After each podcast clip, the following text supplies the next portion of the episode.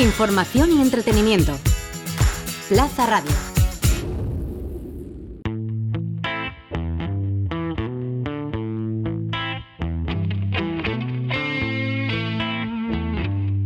El Valencia Canalla. Ser canalla yo elegí. Con Paco Gisbert.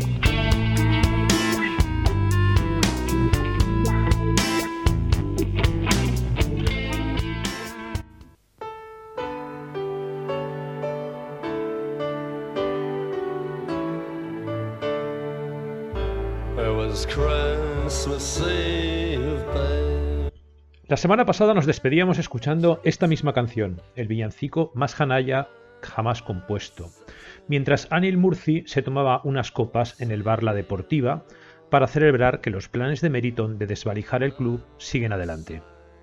Pasadas las Navidades y con el nuevo año en el horizonte, un nuevo año en el que los aficionados volverán a poblar las gradas de Mestalla y podrán amplificar sus protestas, vamos a seguir contando las tropelías del presidente más odiado de la historia del Valencia. A finales de la década de los 40 del siglo pasado, Edward A. Murphy Jr., un científico que trabajaba para el ejército estadounidense, formuló involuntariamente un principio que básicamente afirmaba que por mucho que lo intentara el ser humano, lo que tenía que ocurrir ocurriría. Con los años, dicho principio ha pasado a aplicarse a la vida diaria a través de una máxima que prioriza el pesimismo y la negatividad en los hechos cotidianos, su máximo ejemplo es el que dice que cuando una tostada cae al suelo, siempre lo hace por el lado en que está untada la mermelada. Anil Murci ha asumido como propio ese principio no escrito para, con un solo cambio de letra, convertirlo en la ley de Murci. En este caso, su formulación no es la clásica de que lo que tenga que ocurrir ocurrirá, pese a que el lema que intenta imponer mérito en el club sea aquello de es lo que hay, la ley de Murci consiste en que si algo lo puedes hacer peor, lo harás peor. Y es que la vocación de bocazas del presidente valencianista ha dejado una colección de inestimables perlas basadas en mentiras y manipulaciones con las que ha contribuido a que el ambiente de la afición contra Meriton sea todavía más tenso. Poco después de las destituciones de Marcelino, Longoria y Mateo Alemán, el presidente canalla se descolgó con unas declaraciones a la revista The Athletic en las que quitándose definitivamente la careta de gestor deportivo, dejó bien claro cuál era el perfil que debía cumplir el entrenador del Valencia. Según Murphy, el entrenador tenía que ser un funcionario al servicio del IM, pero no un funcionario con vocación de servicio público e interés en ayudar a los demás, sino una especie de esclavo de quien le paga y que no discute las decisiones de su superior, solamente asiente y baja la cabeza cuando éste hace una barbaridad. En la misma entrevista, Murci reconocía no tener ni idea de fútbol, o lo que es lo mismo, que su experiencia en el mundo del balonpié era la de cualquier aficionado sin ningún tipo de preparación. Probablemente esta frase sea una de las pocas verdades que ha dicho Anil desde que es presidente del club. Esta declaración de principios la hizo solo tres meses después de que, en un gesto sin precedentes para alguien que ostenta su cargo, mandara callar a la afición del Valencia que protestaba durante un partido en Mestalla contra el Alavés. Los gritos de Anil Canalla fuera de Mestalla fueron respondidos por el mandatario llevándose el dedo índice a la boca en un gesto que captaron las televisiones de todo el mundo y que todos pudimos ver. Pero el vendaval de mentiras que han salido de la boca de Anil Murci cada vez que hace declaraciones se desató a partir del mes de marzo, cuando la pandemia del coronavirus azotó el país y sobre todo dejó los campos de fútbol vacíos. Sin una afición que se manifieste cada domingo en las gradas de Mestalla sobre su nefasta forma de gestionar la entidad y sin tener que callarlos con mala educación, los planes de mérito continúan hacia la desvalorización del club. La pandemia provocó la posibilidad de hacer expedientes de regulación temporal de empleo en la entidad, un extremo que Murci rechazó a finales de marzo y que puso en práctica solo tres semanas después. Tres meses más tarde, Murci volvió a hablar para defender la gestión del IM y lanzó un ordago a la afición que venía a decir, más o menos, que lo tomas o lo dejas, que el valencianismo se niega a aceptar la realidad en la que vive. En agosto las mentiras que seguía soltando Murci provocaron que el presidente temiera por su propia integridad física por miedo al ataque de algún valencianista airado. La mejor solución fue contratar un guardaespaldas, con el dinero del club, por supuesto, para que le protegiera las 24 horas del día. En pocas ocasiones, un tipo de tan escasa notoriedad había necesitado tanta protección.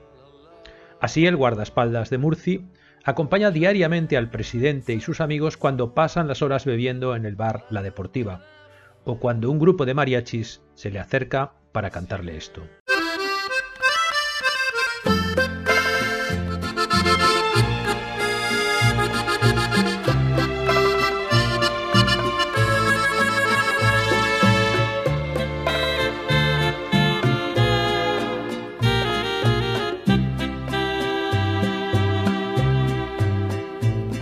Inmunda, animal rastrero, escoria de la vida, adefesio mal hecho,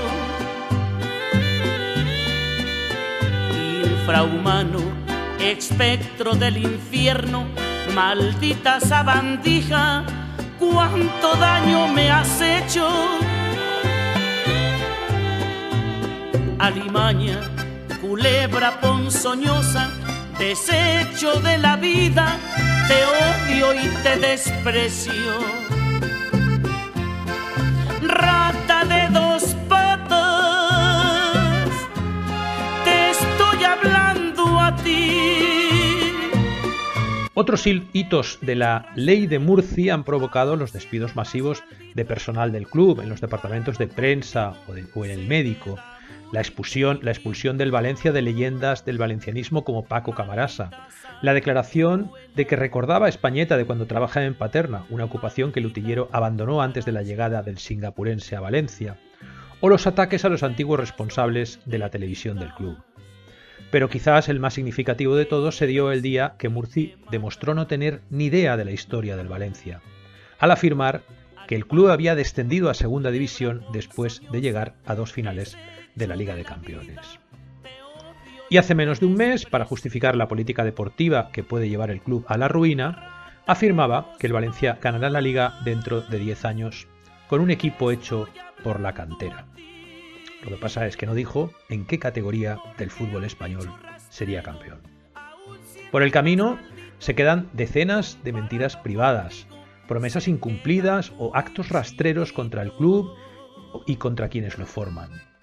La más destacada, sin duda, es la promesa de que llegarían refuerzos en el mercado estival, repetida insistentemente por los medios afines y los ridículos canales de comunicación del club. La realidad, como suele ocurrir, acabó destapando la mentira, y Javi Gracia amagó con presentar su dimisión después de quedarse al final del mercado sin refuerzos y con una plantilla devaluada por el ansia especuladora de Meriton. Solo un mes más tarde, Murci repitió su estrategia de la mentira al declarar rotundamente que Condogbia no saldría del club y traspasarlo inmediatamente al Atlético de Madrid. La lista de agravios del presidente más penoso que ha tenido el Valencia en su historia daría para muchos programas del Valencia canalla. Y es que Murci es canalla en el sentido peyorativo de la palabra, nada que ver con el canalleo de futbolistas que escapaban de noche para tomar copas o de entrenadores golfos que ha tenido el Valencia a lo largo del tiempo.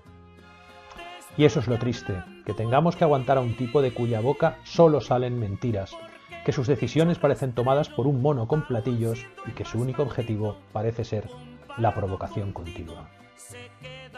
De modo que solo nos queda desearos un feliz año 2021, en el que por fin el Valencia se deshaga de personajes como el que ha sido triste protagonista de este programa en las dos últimas semanas.